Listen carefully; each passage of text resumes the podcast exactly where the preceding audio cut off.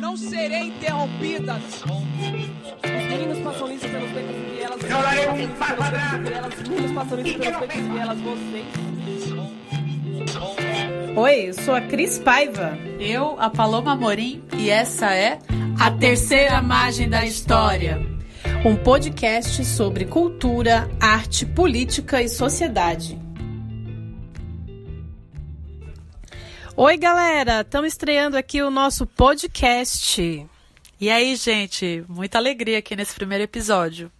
Bom, é, o nosso primeiro episódio aqui do Terceira Margem da História é Amada Americaná.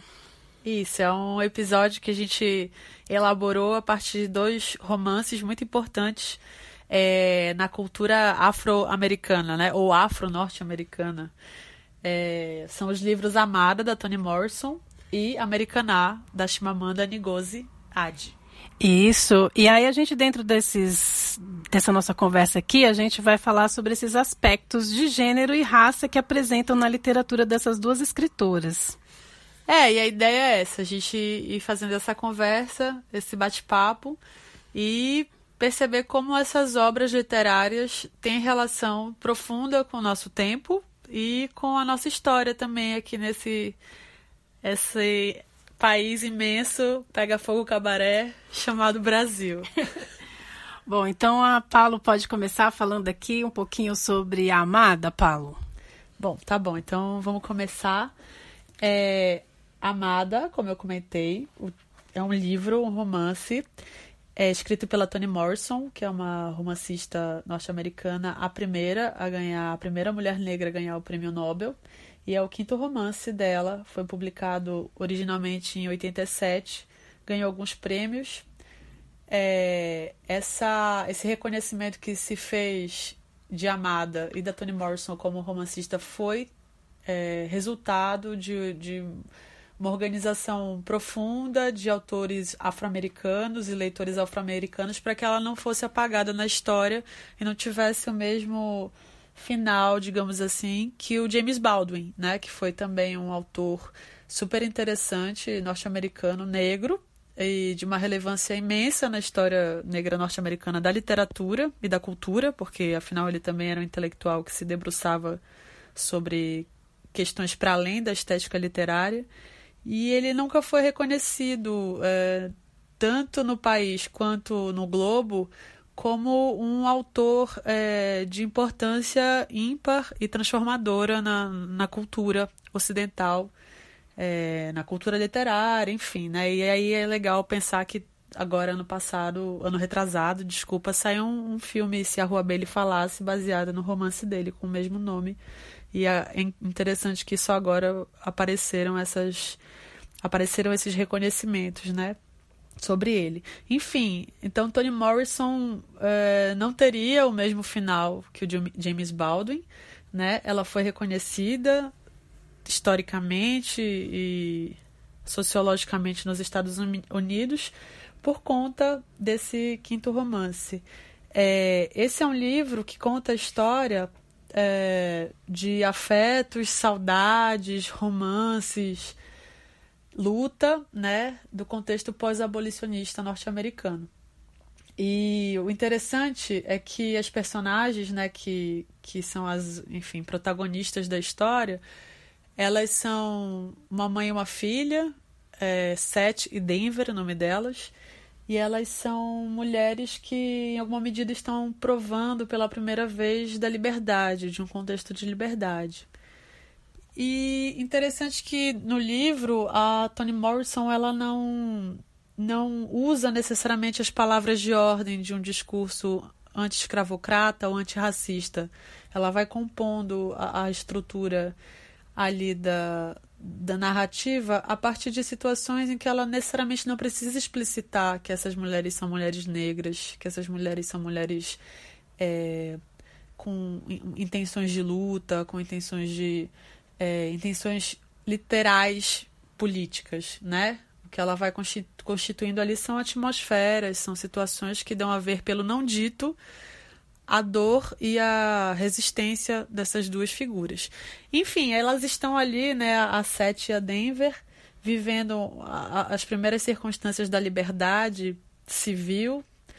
E aí surge essa figura que é a amada, que dá nome ao livro, como uma espécie de fantasma do passado. Ela é um elemento ali perturbador dessa ordem presente, né? Então é uma moça de 18 anos, um tanto esquisita, estranha, mas que é agregada na família como uma uma uma pessoa normal, como uma pessoa que é querida, como uma pessoa que é, é faz parte daquele contexto, né, de maneira natural. Isso é bem, bem interessante no romance, porque ele acaba adquirindo certos tons fantásticos, assim, uma vez que esse elemento espectral é, ele, ele não é recusado de antemão pelas personagens principais, ele é aderido como se fizesse parte, fosse uma parte fundante daquele processo. E é amada, portanto, esse fantasma. Eu vi há algum tempo a Bianca Santana, que é uma escritora e pesquisadora de literatura negra, e ela comentou que a, o elemento fantasma, fantasmático na, na, nos romances negros é muito recorrente, né? E é quase como se fosse uma espécie de evidenciação do, do, do fantasma da história que não foi contada. Então é esse espectro que fica rondando, rondando, rondando e não permite que nós, é, população negra, possamos nos mover sem olhar para ele, né? Talvez esses fantasmas literários venham a nos ensinar o que as, as técnicas da história ocidental até agora não conseguiram é, ensinar, né? Que é a gente precisa se haver com os nossos mortos, se haver com o nosso passado, se haver com o que houve, com as tragédias, com as coisas boas também, para poder caminhar e construir conjuntamente um futuro que seja um pouco melhor, né? É, bem, basicamente é isso. E aí queria comentar também é, de uma pesquisadora que eu descobri há pouco tempo também nesses tempos de quarentena, que é a Fernanda Souza. Ela é doutoranda da USP e eu a vi fazendo uma palestra para os alunos de comunicação da UFBA sobre uh, o livro Amada, para juntar um pouco a experiência que eu tive de leitura com a experiência de uma também leitora que já se dedica à pesquisa. E eu achei interessante porque a, a, o doutorado dela é uma análise comparativa, pelo que eu entendi, dos diários íntimos do Lima Barreto, dos diários publicados de Carolina Maria de Jesus e do Negro Drama, né, que é uma composição do, dos Racionais que vem a ser, segundo o que ela comentou ali na fala dela, uma categoria é, narrativa, uma categoria é, elementar para a associação desses três materiais ou desses três universos de materialidades.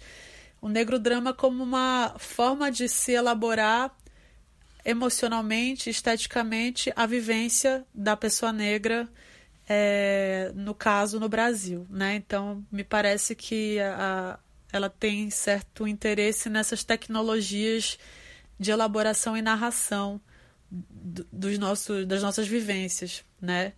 E aí eu achei isso super interessante e a partir disso ela, ela apresenta então a pesquisa e depois ela começa a falar da Amada e com uma, uma, uma reverência profunda, primeiramente a, a ideia das mãos ali, ela pega um trecho do livro e fala da importância da percepção de um corpo livre, né? Que alguns, algumas personagens vão se observar dessa forma, perceber que antes de tudo o corpo delas é delas, né? Pertence a elas.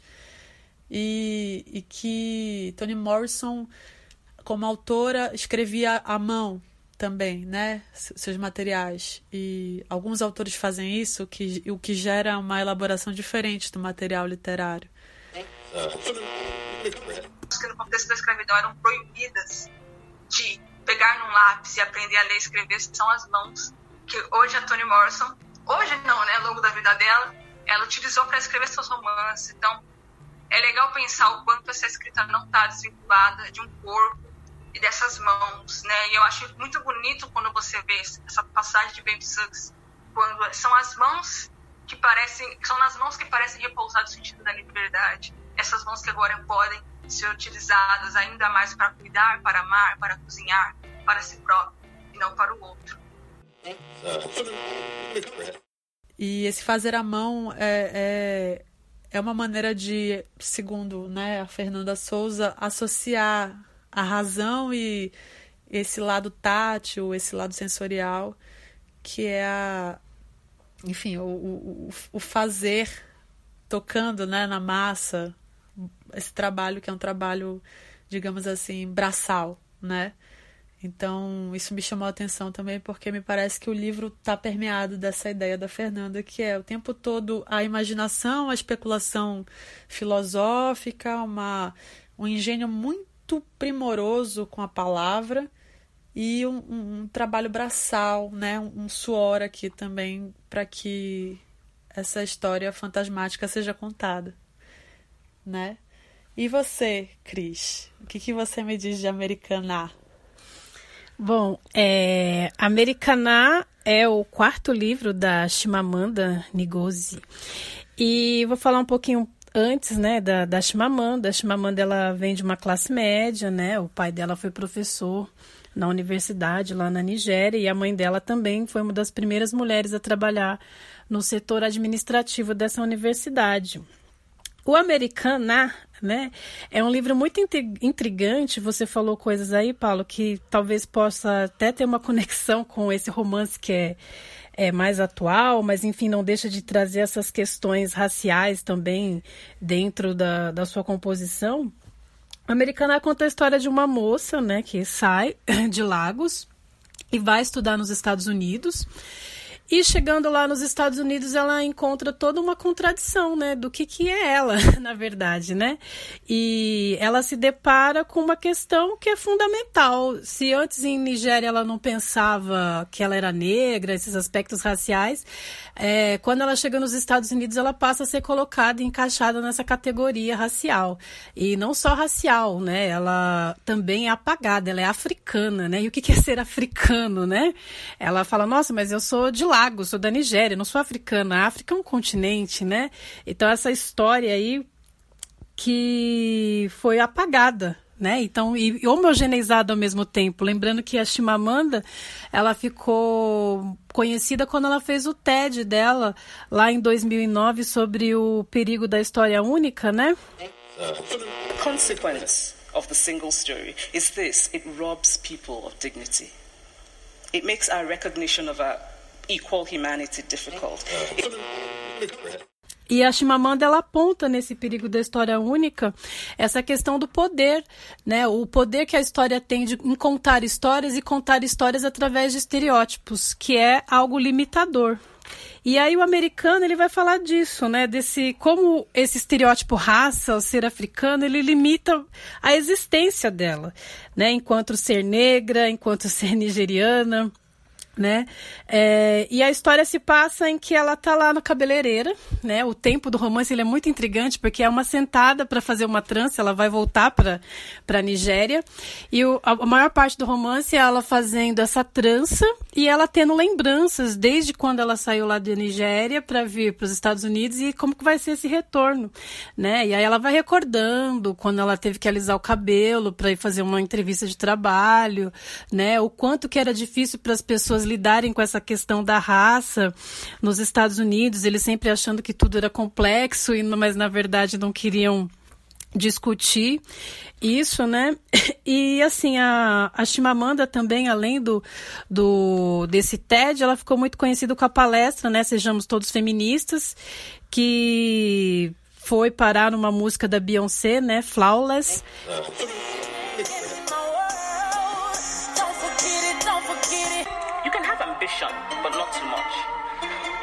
Be successful, but not too successful, otherwise you will threaten the. E aí surgiu toda uma polêmica, né? Que depois a Chimamanda falou que o feminismo da Beyoncé não era o feminismo dela, né? E depois a, a Chimamanda, na verdade, disse que houve uma edição meio ruim lá do, do tradutor e disse que na verdade ela não estava criticando o trabalho da Beyoncé. E que na verdade ela estava criticando essa realidade patriarcal, porque na, na música Beyoncé e na militância da Beyoncé, a Beyoncé retrata, ela quer combater essa ideia de que as mulheres elas têm que na verdade é, educar os homens, enfim, que elas têm que é, é, agirem de formas diferentes com os homens que as agridem. E a Chimamanda diz que não, que as mulheres elas devem, na verdade, não agir em função dos homens, mas dessa realidade patriarcal e combater essa realidade patriarcal que não é só é, os, que não diz respeito apenas aos homens, né? E é muito interessante porque isso aparece também no Americaná, né? A a Chimamanda ela vai falar do relacionamento que ela tinha antes de sair de Nigéria com o Obinze, que era o namorado dela. E quando ela chega nos Estados Unidos, que ela arranja também um namorado americano, e ela também entra nesses conflitos, porque tem essa questão da raça, tem a questão do ser mulher, como esses machismos e como a raça também vai estar tá ali é, circundando toda uma questão do que é ser uma mulher negra nos Estados Unidos. Né? É, outra coisa que eu aponto aqui é a questão da volta dela, né? Tanto é que o, o, romance ele é o americaná, porque depois ela sai de Nigéria, fala, nossa, mas não era assim, essas pessoas comem essas comidas que nem tem sabores, enfim, que não que tem um linguajar diferente, é sempre muito neutro, imparcial, e lá em Nigéria não. E quando ela volta, ela lida com uma questão fundamental que é esse retorno, né? Ela já não é mais aquela Chimamanda, ela já não é mais a Ifemilu, desculpe, aliás, o nome da personagem é Ifemilu. A Ifemilu volta e aí ela tem que lidar com isso, né? O que, que é isso, né? Essa Nigéria que eu deixei para trás e estou chegando aqui agora. Nossa, mas será que foi sempre assim? As pessoas sempre agiram dessa forma machista? Então ela se dá conta que ela também incorporou alguns princípios dessa sociedade americana, né? E aí nessa volta ela fala: Nossa, mas tá muito calor aqui, eu não me lembro de fazer tanto calor assim. E a amiga dela tira um sarrão dela: Ai, tá bom, americana, né? Então o romance ele traz essa contradição, né? De uma pessoa que saiu e pensando desse apagamento da sua história, mas quando ela retorna também ela vê que ela incorporou é, muitas coisas da sociedade americana, né? Apesar de ser altamente crítica. E um dos pontos altos do livro é quando ela descreve é uma espécie de metalinguagem mesmo, né? Ela é escritora, a personagem Femilu dentro do Americana, ela ela escreve um blog. E dentro desse blog, que ela deixa trechos no livro, é onde a gente vê o pensamento da escritora acerca da sociedade americana onde ela faz as suas reflexões, ela conta esse período aí da, da eleição do Obama, né? E como tudo isso está mexendo com a sociedade norte-americana aí é, nesses anos 90, anos 2000. Interessante. É... Sobre essa questão da Chimamanda e da Ifemilu, que é realmente uma existe uma certa confusão né, da personagem com a autora. É, isso é muito recorrente na, na, na, literatura escrita por pessoas negras, né, de, de ter um caráter autobiográfico ou de ficcionalização da vida, mas parece que sempre tem essa ainda mais quando é escrito em primeira pessoa, né? Uma ideia de que tudo que foi dado ali no livro foi vivido pelo autor, né? É, e aí eu queria te perguntar se você acha que isso tem a ver com a maneira como ela aborda o texto, ou de repente essa espetacularização que se faz em relação a Chimamanda, ou se é isso é o racismo também na cabeça dos leitores, da gente é, se relacionando com o livro achando que toda obra literária negra é necessariamente um diário, né? Como o que você acha, Cris? Olha, você me fez uma pergunta bem difícil de responder, mas vamos lá. Eu acho que sim, há uma grande confusão é, aí, inclusive eu aqui me deixo, me deixei confundir enquanto eu lia, né? Falei, nossa, mas é totalmente ela, né? Totalmente ela. E aí quando eu fui pesquisar sobre a história da Chimamanda, eu vejo que sim, há uma confusão. É, por parte do público, porque a história da Chimamanda é bem diferente da personagem Femelu. A Chimamanda ela é a quarta filha, né? Ela vem de uma família de classe média. Ela inclusive fala nesse TED de 2009 que a família dela chegou a ter uma empregada, né? Então assim, na, na história não conta isso. Na história ela é uma filha única, né? Ela retrata um pouco desse, desse autoritarismo lá da, da, da sociedade em que ela vivia em Lagos. Mas eu acredito que sim, que há uma confusão aí é, da, do público achar que as personagens pretas estão sempre falando de si, quando na verdade não, tem muita coisa aqui ficcional, né, no Americaná. E aí eu me pergunto assim, será que outros autores brancos, outras autoras brancas, sei lá, Lígia Fagundes Telles, quando está falando lá nos seus contos, né, por exemplo, Venha Ver o Pôr do Sol, não sei se vocês chegaram a, a ler esse conto, é um conto maravilhoso, eu gosto bastante, mas ninguém pergunta, será que ela teve aquele relacionamento com aquele rapaz, né? O, o Venha Ver o Pôr do Sol conta a história de uma moça que teve um relacionamento com o um cara e que leva ela para dar uma volta no cemitério. Enfim, não vou dar um spoiler aqui do conto dela. Mas, assim, será que autoras como a Lígia Fagundes Telles é, têm a sua biografia confundida? E por que com uma Chimamanda? Por que com a Toni Morrison, né?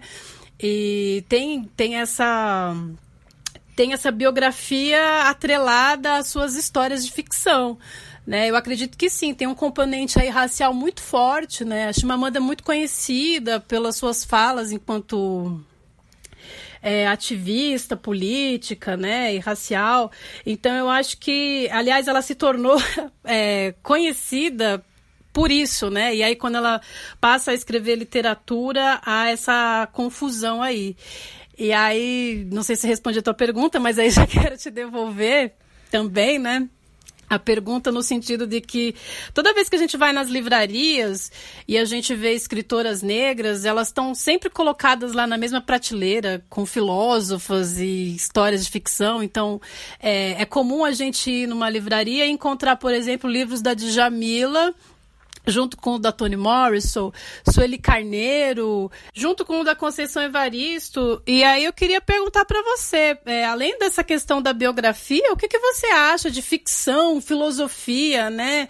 É, a ciência e a ficção estarem ali na mesma prateleira? Por que, que é acomodado dessa forma? O que, que você pensa sobre isso? Bom, eu acho que tudo tudo isso tem a ver com o sistema capitalista e com a mercantilização desses corpos e a mercantilização dessas ideias. A gente tem um debate hoje muito profundo, né, que é de representatividade, que já é um conceito, a meu ver, bastante neoliberal, no sentido de não considerar talvez uma ali uma irmãzinha que está ali do lado e não é olhada que é a proporcionalidade, né? Então, é, não adianta só a gente ter uma pessoa negra representando a gente num espaço se ele é hegemonicamente branco e esse negro vai reforçar a tese de que existe uma ausência de ordem comunitária de outros corpos negros nesse espaço.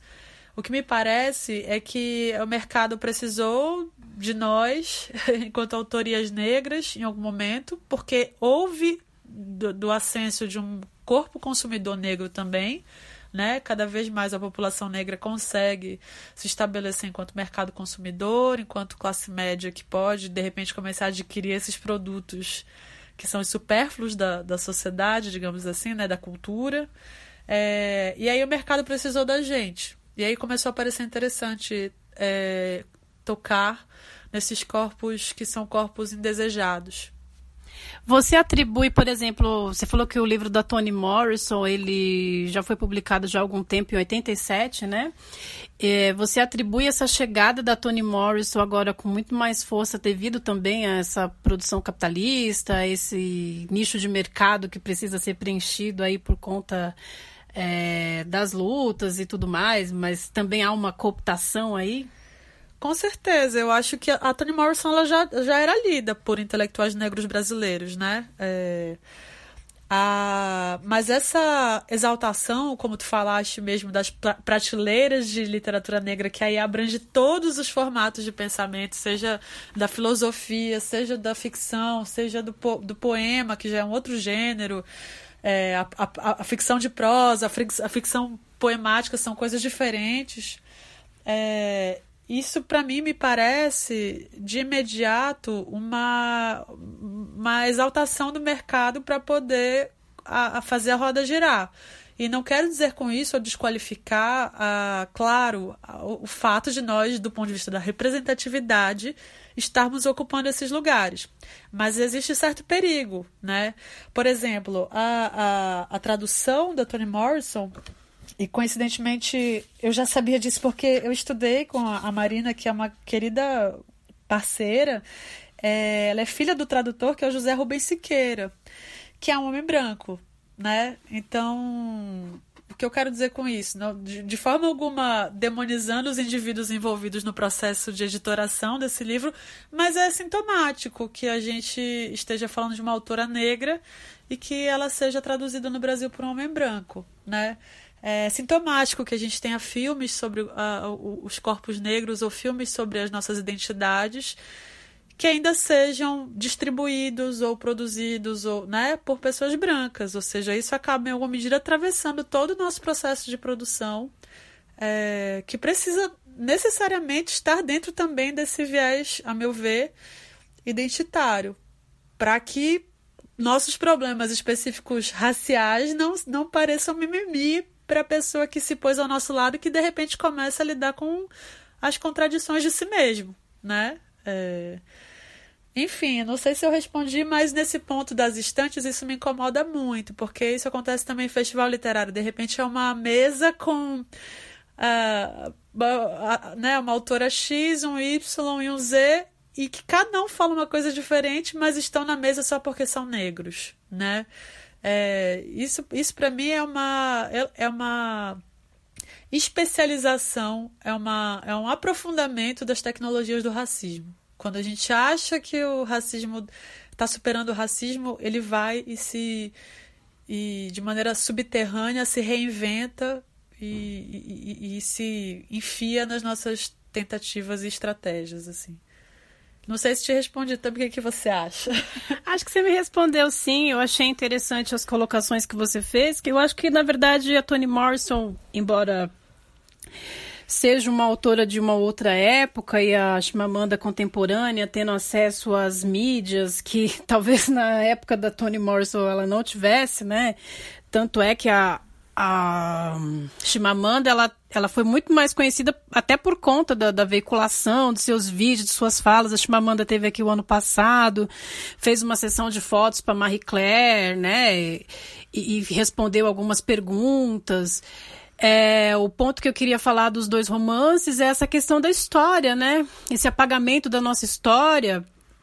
E não só o apagamento, mas a, é, a contar a história de uma outra forma. Em vista dos acontecimentos que a gente tem tido aí, a morte do George Floyd, os assassinatos de jovens negros aqui em São Paulo, e não só em São Paulo, mas no Brasil, né? Vídeo o caso do garoto Miguel em Recife. A gente tem percebido o quanto que a história ela sempre foi contada por um viés, né? Como a mesma Chimamanda diz, enquanto é, militante política, o perigo da história única, né? Então, quando as pessoas derrubam monumentos e se engajam aí nessa luta é, para reescrever a história de uma outra forma, com outro viés, porque história também é poder, né? Uma forma de, de contar aí só um lado, né? Um lado, uma versão e quando a Chimamanda vem e põe em contradição aí essa sociedade americana e a Toni Morrison, como você falou, fala desse aspecto aí fantasmagórico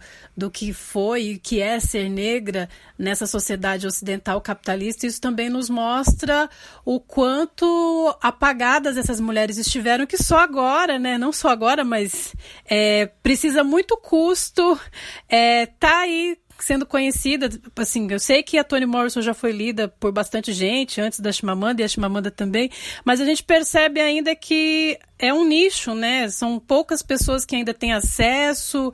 É, recentemente fui numa escola de ensino médio fazer uma palestra. A gente acha que as pessoas estão dentro dessas discussões sobre a militância e, na verdade, ainda é muito pouco, né? A discussão é, racial, capitalista e de classe, do que é estar na periferia, ainda é muito restrito a um determinado grupo da sociedade, né? O que, que você pensa a respeito?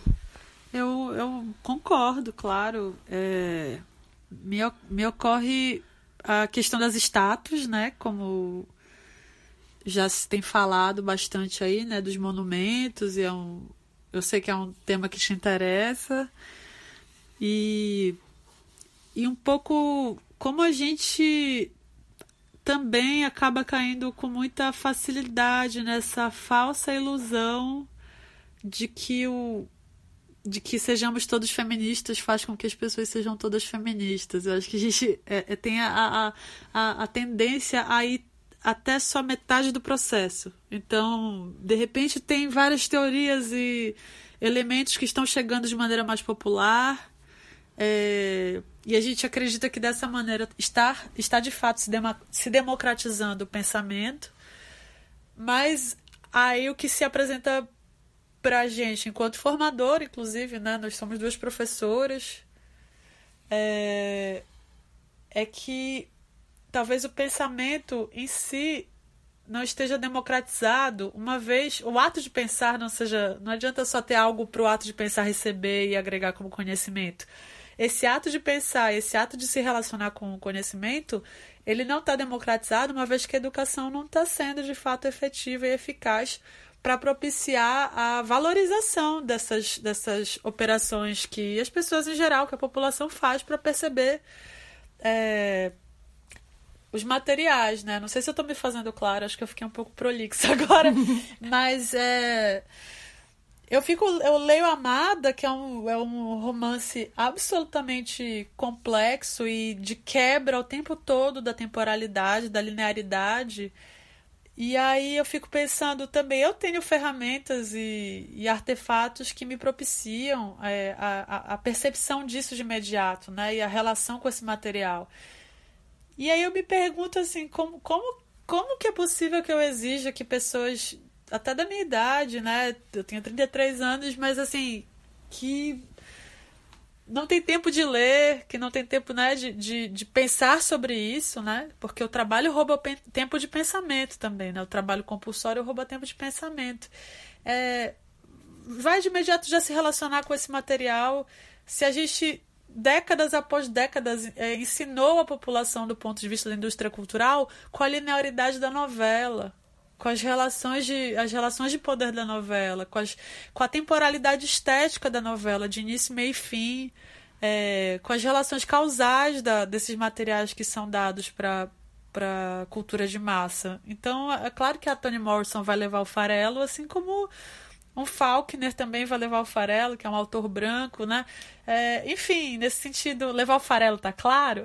levar, levar o farelo é, é ficar para trás, né? É... E aí o que acontece? A Toni Morrison de repente vira uma autora para poucos, né? Porque aí você tem que ser muito gênio para sacar o que ela tá falando quando ela brinca com as temporalidades. E isso é um absurdo. Isso aí é, é né? É, é a, a, o fortalecimento de, uma, de um elitismo cultural e, novamente, do racismo. Porque eu acho que quem está lendo a Toni Morrison ainda na maioria das vezes são pessoas brancas, não são pessoas negras, né? Se a gente pensar na negritude associada à questão econômica e sociológica. Não sei, é... Tô muito indignada.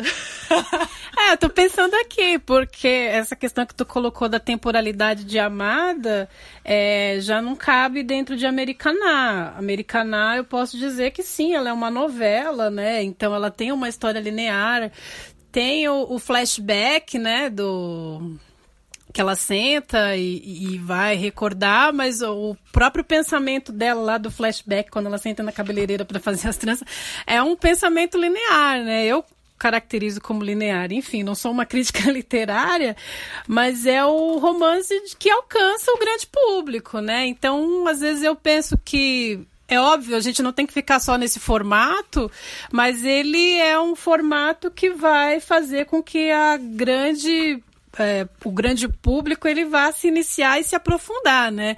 Até porque é, aqui no Brasil do século XIX, se a gente for pensar, as novelas fizeram muitos sucessos, né? Nos jornais, folhetins, enfim. E, e, Machado de Assis também não foi um cara que escreveu de forma linear e, e é muito conhecido, enfim. É claro que não é a mesma coisa, né? Mas eu sempre penso que o formato da novela, o linear, ele, ele é um começo. Né? E mesmo a Chimamanda tendo esse formato linear, eu não acho ele assim tão óbvio, né? Ele pode ter uma aparência óbvia, mas eu acho que os questionamentos que a Chimamanda coloca no livro, eles são muito importantes, né? Acerca da cultura, acerca é, política mesmo, né? É, eu acho que é um, é um grande é um grande veículo aí para introduzir as pessoas, né? E não só introduzir, mas também colocá-las a parte do que é feito e produzido contemporaneamente. E, e, que o alcance é maior também por conta do, da tecnologia, dos meios capitalistas de, de, se, de se produzir cultura hoje, né? É, eu não sei se eu respondi também, fiz um breve comentário aqui. Não, é, concordo. Eu, tô, eu acho que, que. Eu acho que quando a gente começar a discordar é que vai ficar pesado. Mas eu, eu, o que me parece, penso na, na, novela, o gênero literário, novela, que eu concordo, ele é, ele é riquíssimo, ele é, nossa, capaz de fundamentar suspensões que deixam o leitor interessado. Só que aí o que a indústria cultural brasileira vai fazer? Vai se apropriar desse formato e vai levar para a visualidade, né? E aí me recordo de uma fala novamente da Fernanda Souza, essa doutoranda que eu comentei no início do, do, do podcast. É vou chamar de programa de rádio, no início do programa. e que é a Toni Morrison, ela foi adaptada é, pro esse esse livro Amada foi adaptado para o cinema pela Oprah Winfrey, que é uma comunicadora super importante, famosa, negra nos Estados Unidos. E a Toni Morrison, é, quando perguntada sobre essa adaptação, fala tem coisas que só a literatura pode fazer. É, e aí isso é muito interessante, né? Porque quando a televisão ou o cinema vão ali. E a televisão, para mim, porque o cinema ainda é uma linguagem, digamos assim, que se propõe a experimentação muitas vezes. Mas a telenovela, né? Diante, inclusive, desse ressecamento, porque já houve telenovelas interessantes. É, se apropria desses dispositivos estéticos da novela, da, né? E, ou, dos, ou das figuras do romance ali, como é que se dá essa, essa, esse arco de heróis e é, ela leva tudo para a imagem e aí ela põe o espectador nesse lugar da passividade e da recepção dessas ideias, né? E aí a novela se repete, a telenovela, né? Ela se repete, se repete na mesma estrutura, na mesma estrutura, na mesma estrutura.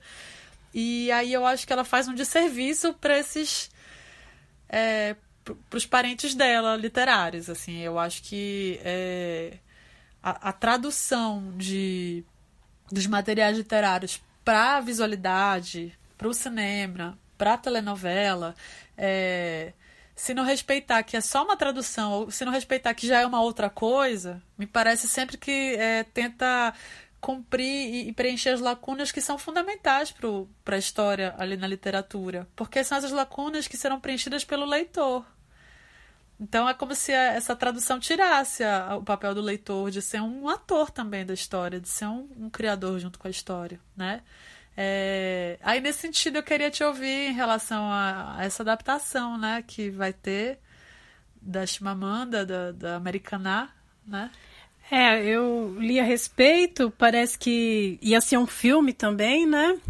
Mas parece que eles é, repensaram e Americaná vai virar uma série aí da HBO, produzida pela Lupita Nyong'o. E, bom, vai entrar nesse formato, né? Hoje em dia o que vende é série, é, as pessoas ficam aí fazendo as suas maratonas, né, com a série. Eu concordo com você, eu acho que não dá para para novela ou para série ou filme preencher aí esses espaços que a literatura tem enquanto ferramenta de composição do imaginário. É, e aí vou também provocar você no sentido de que, como a gente vive num país ainda em que muitas pessoas não têm acesso ao letramento, ele é uma via, né? Uma via. Se está na, na TV aberta, né?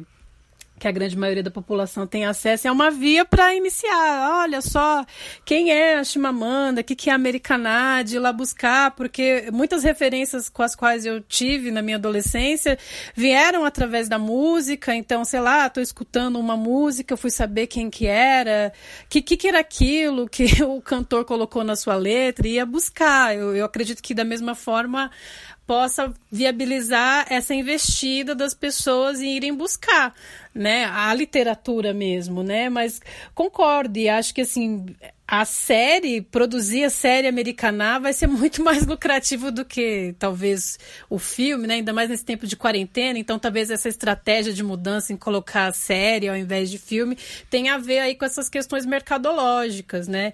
Tem um limite, sim, da, da literatura e, e da imagem mas eu também acredito que a mídia ela é uma ferramenta para introduzir aí as pessoas é, no mundo, no universo letrado, né? Porque daí a, a gente vai começar a entrar em questões que extrapolam mesmo questões da mídia, que é o acesso à educação de qualidade, né? Nesse, nessa época de quarentena, quem é que está conseguindo fazer aula remota de verdade? Quem é que já tinha aula, né? Numa escola de qualidade e quem não, não está quem já não tinha, né? Então acho que a situação da pandemia ela veio agravar essa questão do acesso, né? E, e ficou muito mais escancarado. Bom, é, a minha dica é, é, que leiam, leiam Americana, é um livro muito fluido, né? Eu tive um pouco mais de dificuldade, assim, com o final, eu achei que ficou, assim, nesse enredo linear, novelístico, eu queria já que ela se encaminhasse para um, um desfecho, assim, mais apoteótico, não sei, fiquei esperando, não vou falar aqui o final, eu acho que as pessoas têm que ir buscar e ler, Americana eu recomendo, é um livro muito bom, eu devorei ele em poucos dias, tem mais de 500 páginas. É, e se aprofundem aí né, na literatura e naquilo que possam vir a respeito é, da Chimamanda. É, total. Bom, é, eu acho que é, o que você comenta é muito importante nesse sentido de, de a gente pensar da acessibilidade também, mas também Sempre acho que não dá para ficar só nessa questão do, do acesso, mas eu, eu, acho que é verdade. Às vezes eu, eu incorro no discurso elitista da literatura ou da, dessas formas mais elaboradas porque sou uma apaixonada, por, mas você tem razão. É que sim. eu gostaria que ela se democratizasse. Ah, sim. É. Aliás, esse podcast é justamente para divulgar coisas que as ah, pessoas é. muitas vezes não conhecem ou não tenham acesso para que elas possam investir numa Toni Morrison, numa Chimamanda.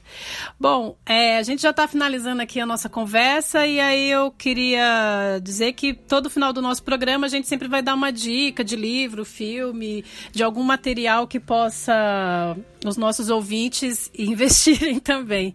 O que, que você indica para as pessoas, Paloma, aí nesse final de conversa? Olha, eu vou indicar, claro, A Amada, da Toni Morrison, que é um livro é, que eu amei também. Eu devorei, em, sei lá, em uma semana, né? Se eu pensar os dias que eu li, não li. É, e eu fiquei pensando nesse, nesse, nesse nessa sugestão, eu pensei no Boal, que eu li um, um, um livro dele, O Teatro do Oprimido, né? Eu li faz um, alguns dias e pensei no livro dele que chama Jogos para Atores e Não Atores, que tem vontade de dizer algo com teatro. É, esse o nome, se não for esse, a gente escreve o jeito certo de falar. Que são é uma, um compilado de atividades lúdicas, é, políticas, de, de teatralidade, de corporalidade, que eu, às vezes eu acho que nessa quarentena, se você estiver vivendo com pessoas e talvez seja bom brincar um pouco, jogar um pouco, trazer essas reflexões um pouco pro corpo, né? E aí eu fiquei, tô a fim de indicar hoje o, o Boal, assim. Tá, é, eu vou indicar, né, além da Americaná, como já falei, eu indico para vocês uma pequena série que está disponível no YouTube. Ela é brasileira, foi produzida pelo Luiz Bolognese e se chama lutas.com, né? É, doc, aliás, lutas.doc. É uma série de episódios, assim, é, com personalidades da política brasileira contemporânea. Elas estão falando justamente sobre essas histórias não escritas também né? É, tem um episódio, episódio quarto, que é Heroína Sem Status, que eu super recomendo. Tem uma galera lá que já nem tá tanto no cenário político, enfim, mas tem várias personalidades da política brasileira comentando sobre esse processo aí, dessa história aí que é escrita e não é. Que, nas quais muitos personagens são ignorados pela história, tá bom? É, Paloma, quer falar mais alguma coisa? Não, só obrigada e até o próximo. Se quiserem fazer uma indicação ou, ou fazer comentários, a gente tem o nosso Twitter, que é o arroba é, terceira margem 2. E a gente tem um e-mail também, que é terceira margem da história, arroba gmail.com. Então enviem pra gente mensagens. É isso aí, pessoal. Então a gente finaliza por aqui a nossa conversa. Mandem mensagens, sugestões, críticas. E um grande abraço a todos, você, todos vocês aí nessa quarentena. E agradecemos